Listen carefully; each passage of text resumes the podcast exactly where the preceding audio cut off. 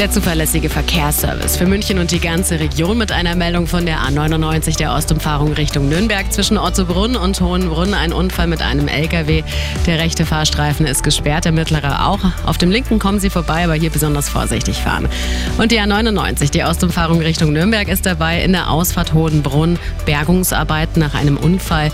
Hier bitte vorsichtig vorbeifahren. Ah, nee, ich sehe gerade komplett gesperrt. Vielleicht fahren Sie lieber vorher oder nachher raus. Gute Fahrt. Die aktuellsten Blitzer für München und die Region. Nicht existent heute. Momentan liegen uns auf jeden Fall noch keine vor. Falls Sie irgendwie einen haben, gerne durchrufen oder auch bei Störungsmeldungen natürlich gerne durchrufen. WhatsAppen geht auch jederzeit. München 4433 4433. Und jetzt wieder Einfach gute Musik.